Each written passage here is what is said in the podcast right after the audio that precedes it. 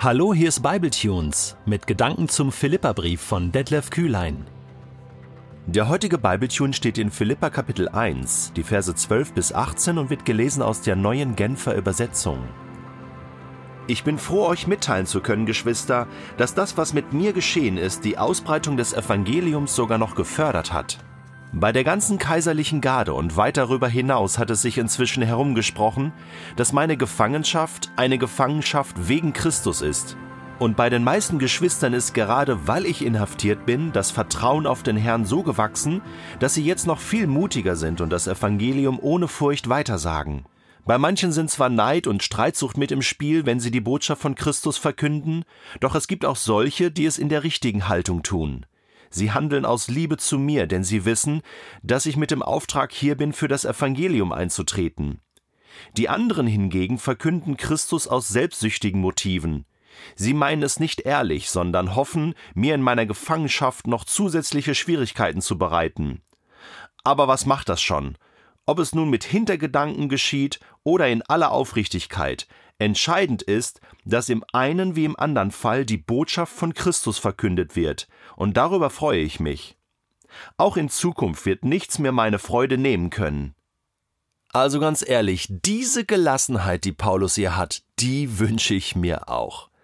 In schwierigen Situationen so entspannt zu sein, so locker, so gelassen. Ach, Christus kommt schon irgendwie zum Ziel. Ja, mir geht's vielleicht schlecht, aber andere werden dadurch ermutigt, Gott treu zu sein. Oder werden ermutigt, mutiger zu werden und über Jesus zu reden in ihrem Kontext, in ihren Familien, am Arbeitsplatz, im Freundeskreis, weil ich ihnen einfach in dieser schwierigen Situation, in der ich durchhalte, ein gutes Vorbild bin und sie dadurch motiviere. Ja, Wahnsinn. Diesen Blickwinkel, diese Perspektive wünsche ich mir in meinen schwierigen Situationen, dass ich da nicht den Kopf in den Sand stecke und sage, jetzt ist eh alles vorbei, ich kann nichts mehr tun, okay, noch ein bisschen beten und so, aber ansonsten kann ich ja gar nichts mehr tun, dass ich verzweifle oder im Selbstmitleid versinke, nein, dass ich äh, weiß, okay, das hat etwas Gutes und das kann andere motivieren, wenn ich jetzt durchhalte und ein Vorbild bin, ein gutes Beispiel bin, dann motiviert das andere wieder. Das finde ich genial. Ich meine, ja, da habe ich noch einiges zu tun, bis, bis ich äh, diese Art von Gelassenheit habe. Und ich meine, es geht noch weiter. Er sagt dann, okay, ich meine, da wird dann das Evangelium verkündet und die einen machen es aus Neid und Streitsucht ja, oder um mir Schwierigkeiten zu bereiten in meiner Gefangenschaft, muss mal vorstellen. Also man weiß, dass damals es Leute gegeben hat, die im Namen von Paulus Paulusbriefe geschrieben haben. Also die waren da nicht von Paulus, sondern waren natürlich unechte Briefe.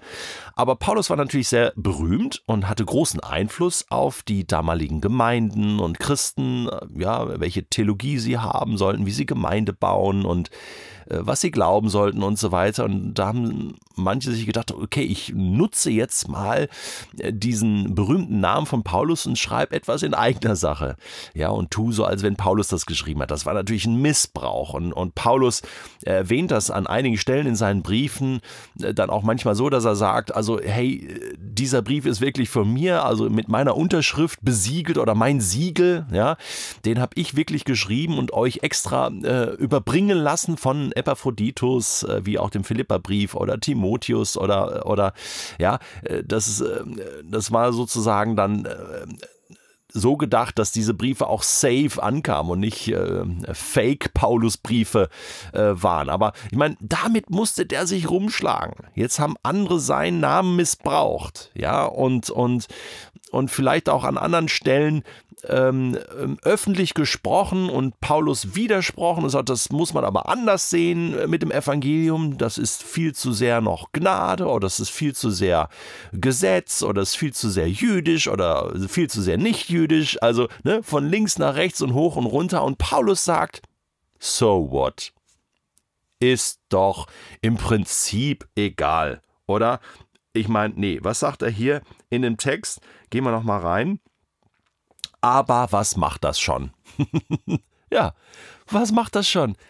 hey, Hauptsache, Jesus steht im Zentrum.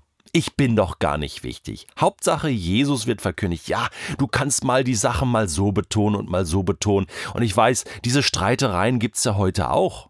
Oder? Hey, äh, du kannst Facebook rauf und runter, du kannst äh, in deine eigene christliche Gemeinschaft, Gemeinde oder Kirche schauen, Diskussion und manchmal wird mit so harten Bandagen gekämpft. Nein, der hat recht, ich habe recht, du hast recht, ich habe nicht recht. Also, und man kriegt sie an die Köppe. Und weißt du, ich habe das selbst auch erlebt. In, in, in Jugendjahren ist, ist meine damalige Gemeinde auseinandergeflogen. Ähm, ja, hat sich gespalten, so sagt man, getrennt voneinander. Eine Gruppe links, die andere Gruppe rechts. Die einen waren frömmer als die anderen. Und dann fragt man sich, Jesus betet um Einheit und betet um Gelassenheit und, und, und sagt, hey, lasst doch Gott im Mittelpunkt stehen und nicht eure Theologie nicht eure Meinung, nicht das, was ihr denkt. Gott ist so groß, da hat jede Menge Theologie und Einseitigkeiten und Dreiseitigkeiten Platz. Lasst doch das Ganze einfach mal sein und entspannt euch und werdet gelassen. Wie Paulus hier im Gefängnis. Hey, ich kann jetzt auch noch ein gutes Vorbild für andere sein. Hey, und ich bete jetzt für die, die mir eigentlich Schwierigkeiten bereiten wollen, die theologisch anders drauf sind, und segne sie im Namen von Jesus. Sie sollen Christus weiter verkündigen. Es geht nämlich nicht um mich, sondern es geht um Jesus. Und ich glaube, hm, das spricht eher dafür, dass der Philipperbrief ähm, ein, einer äh, der letzten Briefe war, die Paulus geschrieben hat. Am Anfang war er nämlich noch ganz anders drauf. Den Galatern konnte er noch schreiben, das war ein recht früher Brief, äh, hat er auf den Tisch gehauen und gesagt, hey, wenn jemand ein anderes Evangelium verkündigt, der sei verflucht. Und wenn Engel vom Himmel kommt und, und sagt was anderes, der sei verflucht. Ähm, nur das, was ich sage, ist richtig. Also äh, da war Paulus noch ganz anders, anders drauf und vielleicht auch zu Recht am Anfang, ja, damit das alles in die richtigen Kanäle geht. Aber zum Schluss, am Ende seines Lebens, sage ich jetzt mal so, oder seines Wirkens, total gelassen. Weil er weiß, hey, Gott wird doch irgendwie zum Ziel kommen. Auch auf den krummen Linien schreibt er gerade. Und er wird zum Ziel kommen.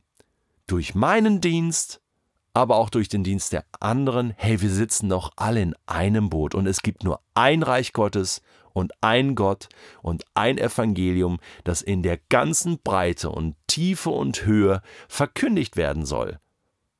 Und natürlich, das erwähnt Paulus hier nicht, würde er sich gegen ihr Lehre wehren. Aber hier ist mal der Punkt, hey, es ist so breit angelegt, im Evangelium hat es viel, viel Platz. Und da kann sogar mal jemand kommen, der mit der falschen Motivation Christus verkündigt. Aber was macht das schon? Hauptsache, Jesus wird verkündigt. Weißt du was? Ich wünsche dir Mut, in deiner Situation gelassen zu sein. Fang an, gelassen zu sein. Wenn du gerade dich am Streiten bist, wenn du dir gerade Gedanken machst, wie soll das nur weitergehen, fang an, gelassen zu sein. Bete für Einheit.